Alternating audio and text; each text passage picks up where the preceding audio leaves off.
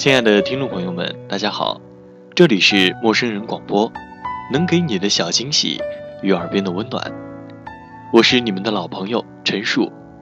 今天我们要分享的是一篇文章，《一曲微茫度此生》，致张充和。作者是陌生人的编辑汪汪。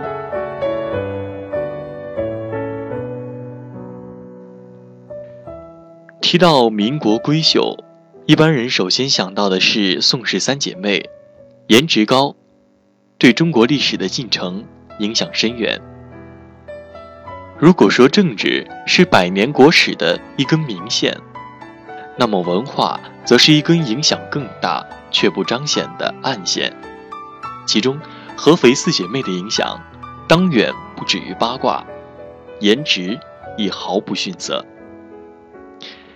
叶圣陶说过这么一句：“九如巷张家的四个女孩，谁娶了她们都会幸福一辈子。”张家声势显赫，曾祖辈为淮军名将张树声，但四姐妹一生远离政治，全部嫁给了文艺界大咖。大姐张元和与小生名角顾传介恋爱而结为伉俪，后旅居美国。二姐张允和是著名语言文学家周有光先生的夫人，周有光是汉语拼音方案的主要设计者。三姐张兆和是著名作家沈从文的夫人。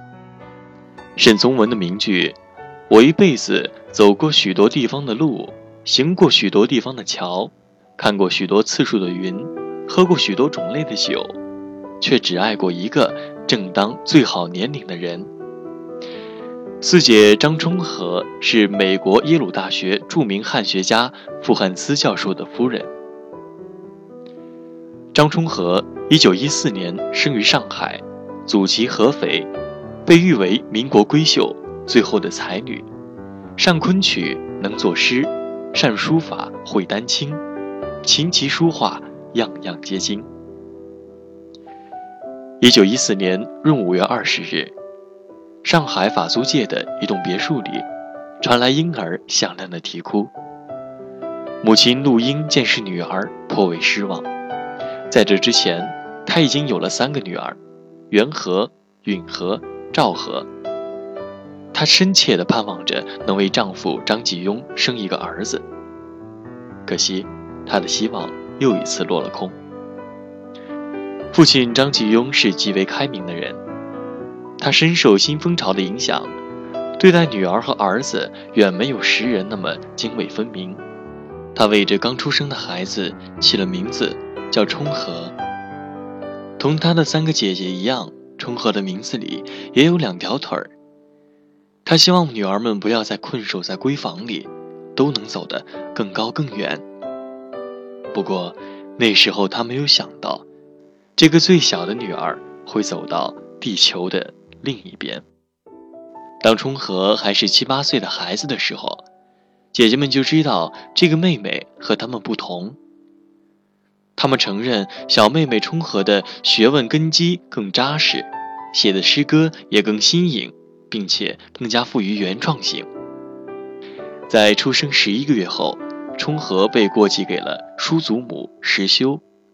她是李鸿章的四弟之女，但石修并不是有福的人，她的丈夫和孩子都悉数早亡。大悲大痛之后呢，她开始向佛祖寻求慰藉。冲和的到来像一道阳光，照亮了叔祖母石修寂寞的晚年。石修祖母对小冲和关爱有加，自认启蒙老师，言传身教，大家闺秀的风范。一心一意想把她培养成名门淑女，他严格的为冲和挑选老师，花重金延请吴昌硕的高足、考古学家朱墨清为塾师，悉心栽培他，还另请前举人左先生专教他吟诗填词。张充和天资聪颖，悟性甚高，四岁会背诗，六岁识字，能诵《三字经》《千字文》。从六岁到十六岁，冲和每天都在书房里待足八个钟头，从上午八点到下午五点，只有一个钟头的午餐时间。每隔十天，他才有半天休息。他的课本有《汉书》《史记》《左传》四书五经、唐诗宋词。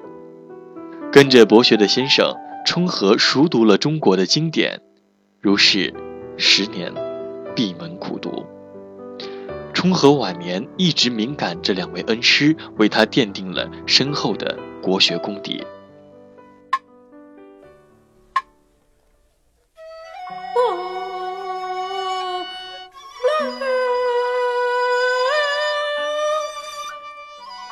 冲和童年时远离自己的兄弟姐妹，在合肥张家的深宅大院里静悄悄地生长。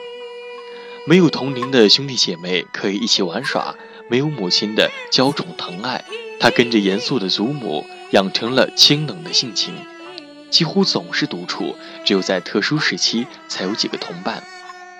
他也很少有分心的事，这些情形让他形成了自己的工作方式、思维方式。也让他有时间自在的幻想，形成了他宁静的气质。他成长的十年间，一战、新文化运动、五四运动，整个中国都在急剧的变化着，而他的世界却始终如一。一册古书，一支毛笔，一世而独立。一九三零年，养祖母告别人世后，十六岁的冲和归宗回到苏州。承欢在父亲的膝下，与姐妹们共同生活，在父亲创办的乐意女校上学。乐意女校由父亲张继庸独资创办，张闻天、刘亚子和叶圣陶都任教于此。重回家人身边后，冲和很快便发现了，他远没有三个姐姐摩登，他不懂科学与民主，加入不了他们高谈阔论的圈儿。姐弟几个一起踢球的时候，他不懂规则，只能做守门员。她的姐姐们都是西式教育下的民国小姐，而她却像晚清的闺秀，不喜嬉闹，不愿出头，静默地读书、习字、写文。下了课，他总喜欢待在藏书楼里，那儿很静，有数以千计的书卷。他在那些故纸堆里翻到过《桃花扇》《紫钗记》，还有《牡丹亭》。他很爱读这些，尤其是《牡丹亭》。他独自坐在藏书楼里，孤零零地读着，如花美眷，似水流年，似这般都付于断壁残垣。窗外高高的院墙上有一道深黑的裂缝，他似乎懂得杜丽娘深闺的寂寥。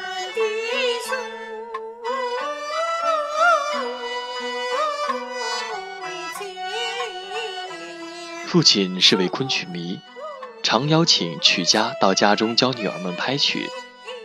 在父亲的影响下，四姐妹成立了曼亭曲社。她与长姐元和同演一出《惊梦》，她是杜丽娘，而长姐是柳梦梅。当杜丽娘在台上徐徐甩开一抹水袖，柳梦梅一个折身，一个回眸。悠悠唱开，良辰美景奈何天，赏心悦事谁家院？藏书楼里的《牡丹亭》仿佛活转过来，在他面前徐徐地展开了一个绮丽的世界。幼年时对昆曲萌生了一点兴趣，至此蓬勃生发。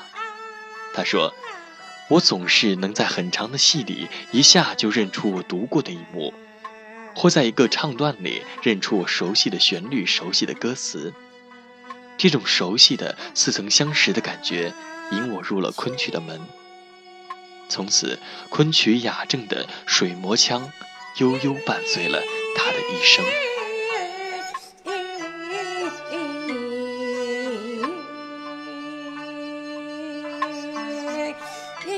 从少女时代起，她便在感情上。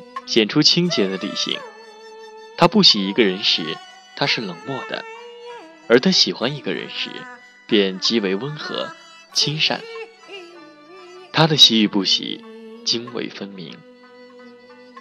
十九岁那年，他去北平参加三姐赵和和沈从文的婚礼。张充和小时候是与弟弟们一道听沈二哥讲故事长大的。沈从文像小妹妹一样对待他，呵护着他。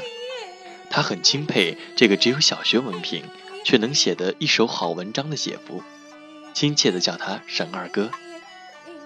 在沈从文访美期间，他用西洋式的礼节吻他的头。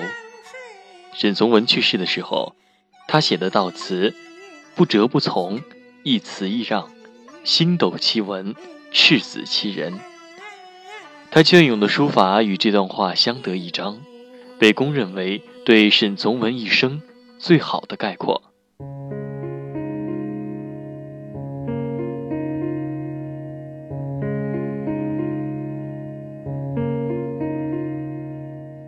家人劝他报考北大，他想不妨一试，于是就到北大旁听。北大的入学考试需要考四科：国文、历史、数学、英文。他从未学过数学，十六岁前根本不知道什么叫几何、代数。学英文也刚刚两年，用了张璇的化名报考。沈从文那时在北大任教，他不想沾光。避嫌。沈从文和张兆和都劝他补习一年再考，可他淡淡一笑，不改初衷。成绩出来，国文满分，数学零分。尤其是作文《我的中学生活》写的文采斐然，受到阅卷老师的激赏。冲和后来说，作文都是他面壁虚构的。时任北大文学院院长的胡适看到他的作文，便说：“这学生我要了。”当时北大有规定，任何一科是零分都不能录取。可他因为国文成绩优异，最终被破格录取。但他只待了三年，便患病休学。朋友们很惋惜，胡适还专门找到他，劝他不要放弃。可他自己似乎不在乎。考入北大时，他也只说是糊里糊涂便进了。出了北大，他也不觉得多遗憾。尽管当时有胡适和钱穆教思想史，冯友兰教哲学，闻一多教古代文学，刘文典教六朝和唐宋诗，可他觉得北大的气氛并不适合他，不是一个能叫人静下心来读书的地方。他对激烈的政治活动不感兴趣，更乐意将时间花在他喜欢的昆曲上。小他一岁的弟弟宗和在清华读书，他常去清华，与弟弟一道去聆听一位专业昆曲老师每周一次的讲座，七七不落，还不时参加曲友们的演出活动。在苏州养了一小段时间之后，他去了南京《中央日报》。担任副刊《贡献》的编辑，发表了一些小说、散文和诗歌，初露才华。一九三七年，抗战爆发，他随三姐赵和一家流寓西南，在昆明，沈从文帮他在教育部属下教科书编选委员会谋得一份工作。沈从文选小说，朱自清选散文，张充和选散曲。战乱中条件艰难，冲和寄居在姐姐家中，房间极小。他并不挑剔物质的匮乏，唯一挑剔的是笔墨纸砚。他说：“我不爱金银珠宝，但纸和笔都要最好的。”张充和端庄大方又热情，很有人缘。在人才云集的西南科教界，他广结师友，见贤思齐。流亡生活并没有淹没他的艺术才华，他的昆曲唱得愈发的好了。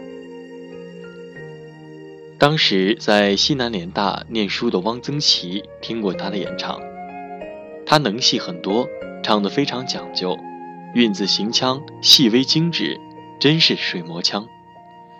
我们唱的思凡、学堂、瑶台都是用他的唱法，他唱的瘦土，娇慵最媚。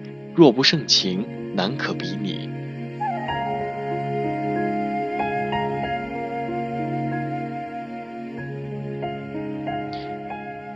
一年后，教科书编选单位解散，他在重庆教育部下属礼乐馆工作。他将整理出来的二十四篇礼乐用毛笔书写，首次展示了他的书法艺术，隽永书法惊艳众人。也就是在那时，他结识了书法家沈尹默。沈先生头一次见他写字，便说他的字是名人学尽人书，将他收入门下。他很用功，搭运煤的车子去歌乐山求教。不去老师家时，他也会把诗词书画作业邮寄老师审批圈改。沈先生教他写字要掌数万平，于是他每天花三个小时临帖，雷打不动。练到后来，他的臂力足够他双手撑起身体悬空而走。到老了，他的手臂还和少女时代一样有力。他的书法为他赢得很多赞誉。后来，他被称为当世小楷第一人。文学家董桥称他的毛笔小楷漂亮的可下酒，难得极了。他不仅多次写文赞誉他，还四处收藏他的字。说张充和的公楷小字，秀慧的笔势，孕育着温存的学养；集字成篇，流露的又是乌衣巷口三分寂寥的芳菲。书法家欧阳中石曾点评他为不是一般意义上的书家，而是一位学者。无论字画诗以及昆曲，都是上乘，很难得。他一贯保持原有的风范。格调极高，像昆曲，他唱的都是真正的，没有改动过的。书法上的行书章草非常精到，尤其章草极雅，在那个时代已是佼佼者。梁秋实赞他，国立礼乐馆的张充和女士多才多艺，由我出面邀请，会同编译馆的江作栋先生合演一出《刺虎》。唱作之佳，至今令人不能忘。在重庆，他主演的一曲《游园惊梦》轰动了整个文化界。他应邀去张大千家聚会，一曲《思凡》让张大千大加赞赏，画了两幅小品为赠：一为侍女持扇立芭蕉下背影，暗喻他演戏时之神态；一为水仙花。象征他演思凡时之身段，均题上款曰“冲和大家”。可他似乎并不在意，只是淡淡笑道：“我一辈子都是玩儿。”他对别人的赞誉一直抱着一种淡漠的态度，在他身上始终有着童年时代熏陶出的闺秀气质，把琴棋书画视作必要的修养，不会恃才自傲。在铺天盖地的赞赏面前，态度端然。他根本无意成为书法家、文学家或是昆曲名角，书法、诗文、昆曲只是与生俱来。他走到哪儿都带一本字帖，即使空袭警报拉响，他仍在不停地书写。防空洞就在我桌子旁边，空袭警报拉响后，人随时可以下去。那时候什么事情都做不了，我就练习小楷。艺术让他内心平静，他不在乎那些艺术家的虚名。他的诗词词旨清新，无纤毫俗尘。流亡时期，他写过一首词叫《桃花鱼》，写的是重庆嘉陵江中的一种状如桃花的水母。他这么写：桃花鱼一。寄取武陵西畔路，春风何限根芽。人间装点自由他，愿为波底蝶，随意到天涯。描就春痕无着处，醉怜泡影身家。是将飞盖约残花，清宵都是泪，何物落平沙？桃花鱼二。散尽悬珠千点泪，恍如梦影平沙。轻句不爱夕阳斜，相逢仍薄影，灿灿映飞霞。海上风光输海底，此心浩荡无涯。肯将雾骨拽平崖，最难沧海一，地狱路旁花。他借着微小生灵写他对爱情的态度。抗战时期，他的词句并没有因烽火连天而变得粗粝，仍然雅致和空灵。这两首词被公认为上乘佳作。张世钊很欣赏冲和，他在赠冲和的诗中写道：“闻鸡流落于谁是？十八壶家只自怜。”他虽把她比作旷世才女蔡文姬，可是他极为不悦，认为你于不伦。冲和说，蔡文姬被掳至胡地，不得不倚仗异族生活，而他虽因战乱背离家乡，却始终自食其力，竭尽所能。她是世家的女儿，不是那种经得起富贵，挨不得穷的浅薄女子。幽兰生于空谷，亦有清芬。在艰难的环境里，他也有他自己的优雅。不过多年后，他不禁自嘲道：“他说对了，我是嫁了个胡人。”那是一九四七年战争结束后，他回到北平，在北大教授书法和昆曲，结识了一个叫傅汉思的男子。次年，她嫁给了他，一个西方人，然后离开中国。到一个完全陌生的、与他的热爱毫不相关的地方。傅汉思是德裔美国人，出生于一个犹太知识分子家庭。他精通德、法、英、意大利文学，来到中国学习汉学。在北大，他结识了沈从文，常来沈家和沈从文的两个孩子玩。而冲和那时也居住在姐姐、姐夫家中。他们渐渐熟悉起来，在冲和的建议下，他把他的名字里“斯文”的“斯”改成了“相思”的“思”。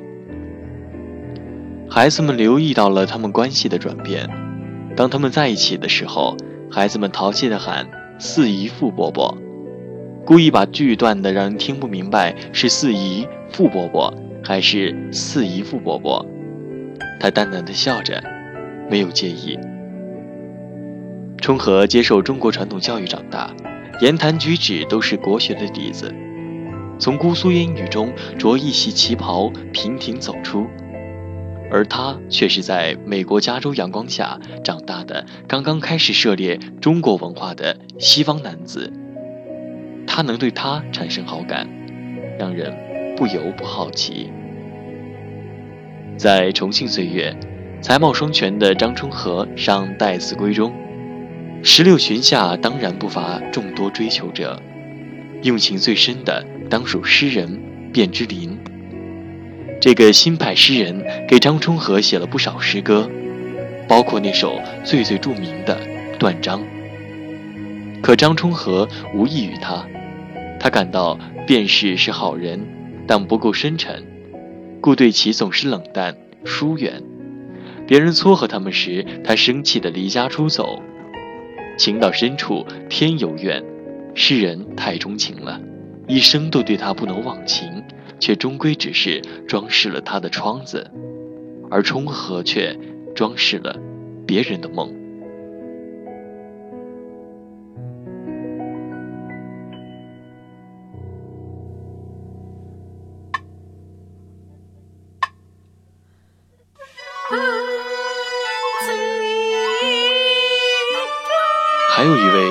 姓的男子也喜欢他，是研究甲骨文和金文的，总给他写信，全用甲骨文写，一写好几页纸，他看不懂，也无意去弄懂。他回忆起他来说，每次他来总是带着本书，我请他坐，他不坐；请他喝茶，他也不要，就在我房里站着读书，然后告别。结果我俩各据一方，他埋头苦读，我练习书法，几乎不交一语。他把这些追求者都拒了，在他的回忆中，可以看到他们都有着类似的特点：沉默、木讷，有着中国文人惯有的腼腆。可是他却全然不喜欢那样拖泥带水的爱情。他长大的过程中，母亲是缺席的，使得他无法适应阴柔的欲说还休式的情感表达方式。而傅汉思那种西方式的直接与热情，最终却打动了他的心。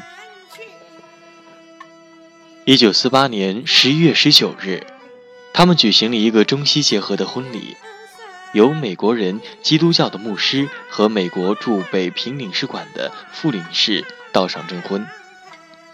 沈从文、金堤担任介绍人。由于傅汉思的父母远在美国，杨振声教授代表男方傅汉思的家属参加，而女方那边来了三姐赵和、沈家的孩子小龙、小虎，还有两个堂兄弟和几个好友，连同牧师夫妇、宾客，一共十四人。仪式虽是基督教的，可两个人也依照中国的惯例，在结婚证书上郑重其事地盖了章。三天后，他在给父母的家书里写道：“我们前天结婚了，非常快乐。”两个月后，他随他赴美，永久地离开了中国。他们先定居在加州的伯克利，后来又移居到了康涅狄格州的北港。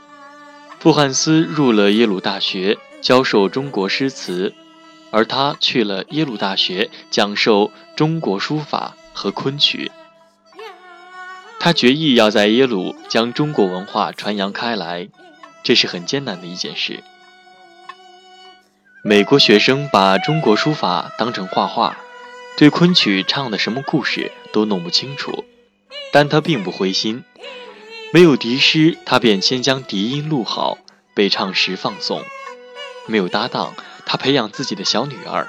用陈皮梅引诱她跟自己学昆曲，母女二人身着旗袍登台演出。母亲清丽雅致，混血儿的女儿可爱如洋娃娃。悠悠的笛声和唱词一起，就算再不懂中国文化的学生亦为之陶醉。他的努力渐渐积水成河，许多年后，他播下的昆曲种子终于发芽。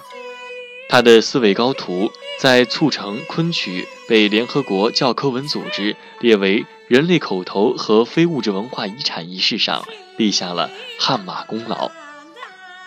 一九八一年的时候，纽约大都会博物馆中国部的明轩落成，邀请他前往参加《金瓶梅》雅集，他欣然前往，在那仿苏州园林式的亭台楼阁中，以笛子伴奏的南曲方式。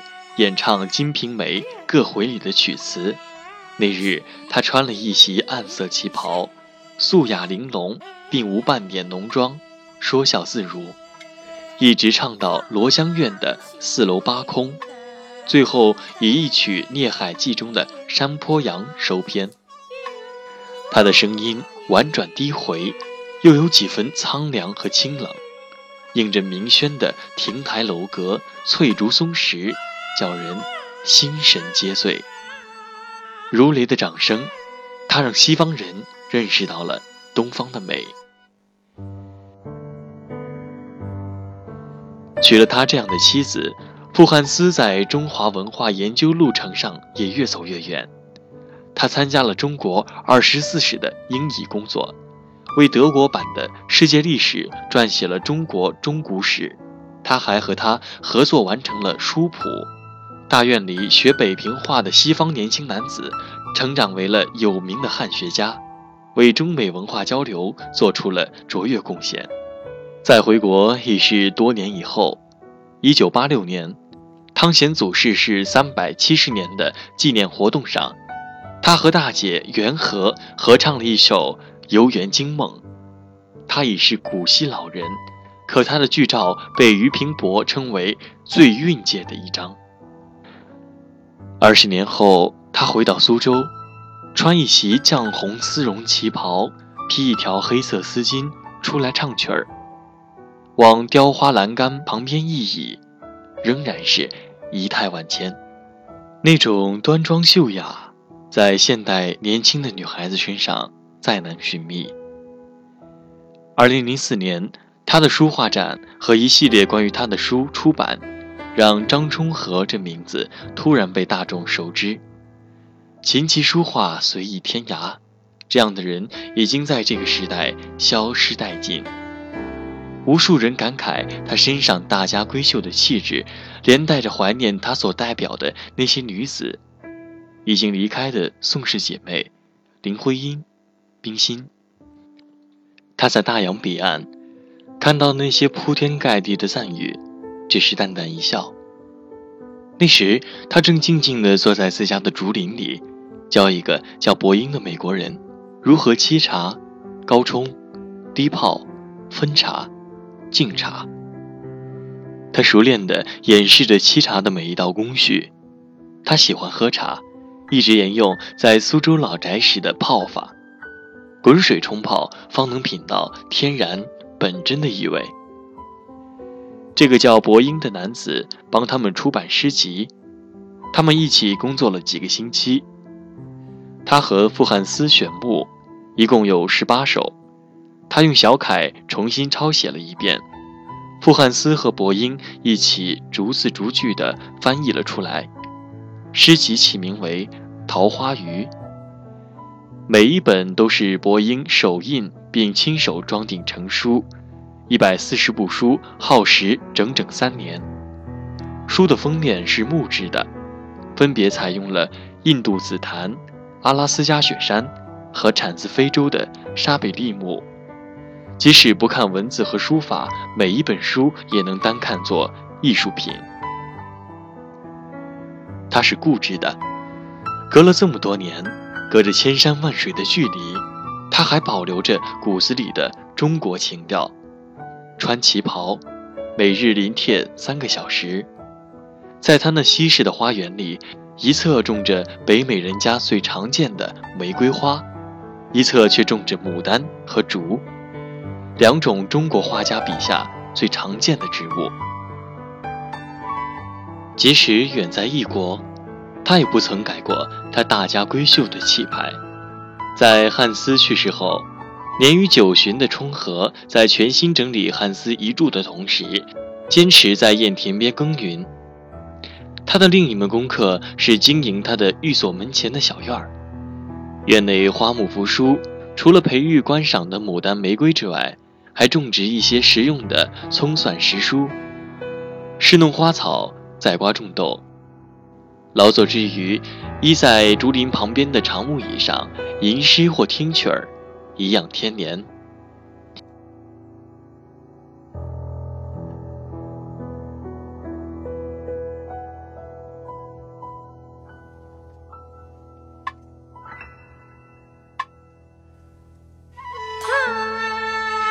冲和以一首田园牧歌式的清雅小诗抒发他时下的心境。当年还胜到天涯，随缘浅岁华。雅俗但求生一俗，临翁来赏隔篱瓜。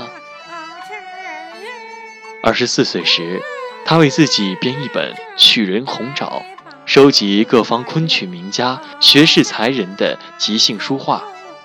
张充和的继母韦君一工书画、善昆曲，年长充和十五岁，两人常在一起练习唱曲、绘画。一九五六年秋天，胡适先生在伯克莱的加州大学客座，也在《曲人红爪》册页里写下了元代曲家冠酸斋所著的《清江引》。若还与他相见时，道个真传世。不是不修书，不是无才思，绕清江买不得，天样纸。可以想象，上个世纪中叶，张充和的生活风花雪月，海棠结社，多么繁华。他在近一个世纪的生活里，没有大的波澜和惊险，没有被改造和异化。他的天性、艺术感，本身就是人性中最本真的部分，保存完好。而常人的艺术知觉，早在粗糙生活或自我修整中毁灭。这不能不说是一个奇迹。昆曲和书法是他一生的知己，他似乎一直活在忠孝节烈、才子佳人的故事里，活在虚构与韵美里。他在新的世纪还延续着少年时代读诗、习字、吹笛、唱曲的苏州岁月。他家中衣橱里挂满风姿妖娆、长短各异的旗袍。他果然独在异乡为异客了。它是一棵林渊的静树，旁边是深潭的水，深不见底。他走了以后，他的曲人红爪中的主角们，正在渊里挣扎和沉落。他为什么要远走他乡？如果他选择留下，他会怎样？如果那时候她没有嫁给傅汉思，如果那时候她没有离开中国，她还能完整的？保留她自己吗？她的亲人和朋友都没有逃过文革。三姐夫沈从文濒临精神崩溃，老师沈尹默销毁了自己最得意的作品和多年收藏的书法珍品后，还是没有逃脱被迫害致死的命运。在革命的中国，是否能容下他的琴棋书画，容下他对政治的清冷疏离？一九四八年，他还没有遇见这些事情，他只是觉得自己喜欢的那个世界风韵犹存，但是新世界对他来说是暗淡的、陌生的，容不下他喜欢的那些东西，甚至连梦想那些东西的空间都没有。他觉得应该让那些弹性大、适应性强的人留下。他只是从祖母那里学会了慈悲，也知道了一切为善之道。他的忧伤源于认识到自己离开了过去那个熟悉的世界，而且再也回不去了。他的离开正是时候。她的丈夫。这位来自美国加州的男子，把加州的阳光也带给他。他可以在阳光下自由的生活，保留他生命中的美好和诗意。即使在西方，他也不曾改变过。而傅汉思用了一辈子的时间，努力地融入张中和清冷、雅致的东方世界。二零一一年四月。在中国昆曲博物馆举行的张充和昆曲珍藏捐赠仪式上，来自纽约的海外昆曲社社长陈安娜转交张充和的捐赠物品时表示：“充和老师说，要把最好的珍藏留给故土，留给懂得珍惜的人。”当时九十九岁高龄的张充和虽远在美国，却一直心系故土。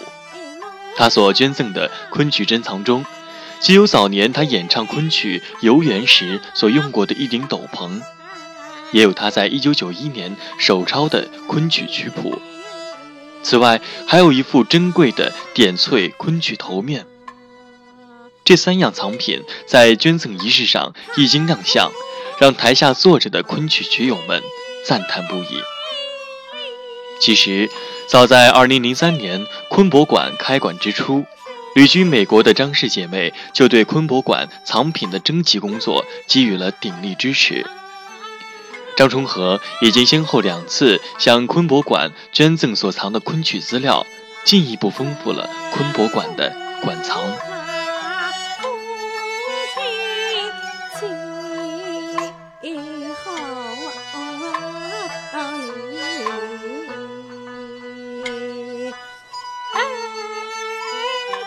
他是一位时光的代言者，他的故事就是这乐音乐言的本身。也许对于他，弹奏华彩乐段的右手已经换成了左手，记忆成了生活的主体，现实反而成了记忆的衬托。